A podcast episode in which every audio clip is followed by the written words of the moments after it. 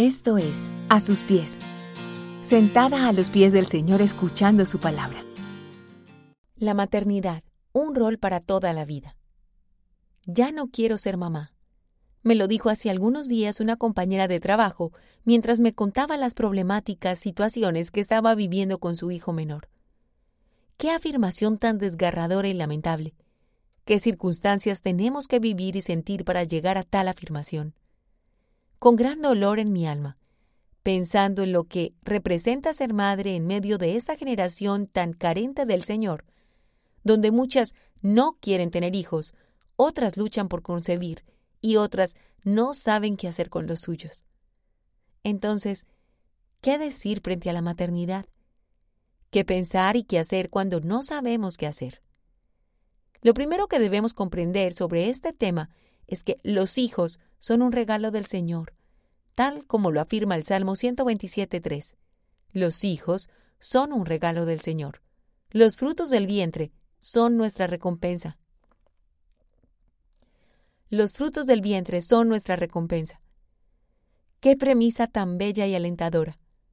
Al leerla, deja un sabor dulce, un sabor inmerecido, de recompensa, como el mismo Salmo lo expresa. Que la maternidad sea una recompensa y un regalo del Señor tiene una connotación de gracia. Es un don del Señor que recibimos por su misericordia. Es gratuito y a quien Él quiera y en el tiempo que desee, porque así son sus regalos, inesperados, sorpresivos y alentadores. Entonces, por ser los hijos un regalo empacado y enviado desde el cielo, necesitamos en segundo lugar reconocer que debemos aprender a orar por ellos. Ana, en el primer libro de Samuel capítulo 1 versos 9 al 11, nos muestra la manera tan sincera en que ella le pide al Señor por un hijo. En este caso, Ana no tenía hijos, pues había sido estéril, así que ella le pide al Señor un hijo. La oración es un regalo para ellos, pero también es un regalo para nosotras. Es en medio de la oración donde encontramos su paz, reposo y descanso. Cuando oramos, estamos dejando en manos del Señor lo que sentimos, lo que nos preocupa y lo que nos roba muchas veces el sueño. En la oración, hemos de entregar a nuestros hijos en las manos del Señor. Para nosotras, las mamás, resulta difícil pensar en renunciar a ellos, pero en las manos del Señor están. Así que debemos descansar en su soberanía y cuidado sobre sus vidas.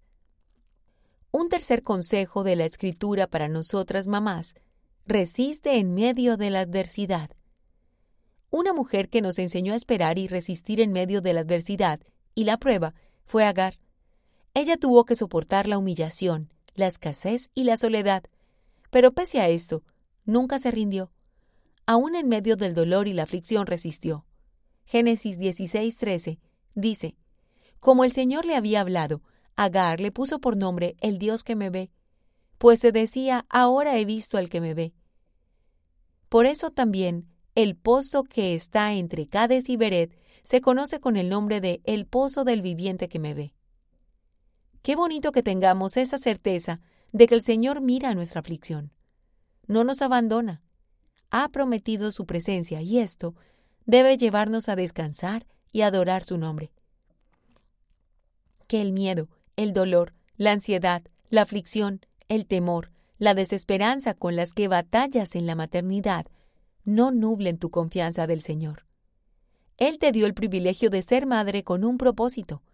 Así que anhelo que nuestra expresión ya no quiero ser mamá se transforme en gracias Dios por darme el privilegio de ser madre.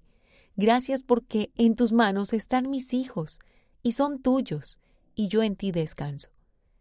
Cristo es la solución a nuestra necesidad gracias a su sacrificio, hallamos descanso y podemos decir que, aunque muchas veces nos equivoquemos y sigamos cometiendo errores con nuestros hijos, el Señor, en su inmensa bondad, nos promete su paz e intervención.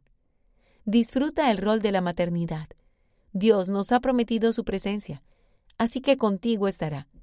No te canses de orar por tus hijos, son tu bendición, tu regalo y tu responsabilidad. Si te gusta este contenido, compártelo y síguenos a través de YouTube e Instagram, a sus pies mujeres, y en nuestra página web, a asuspies.co.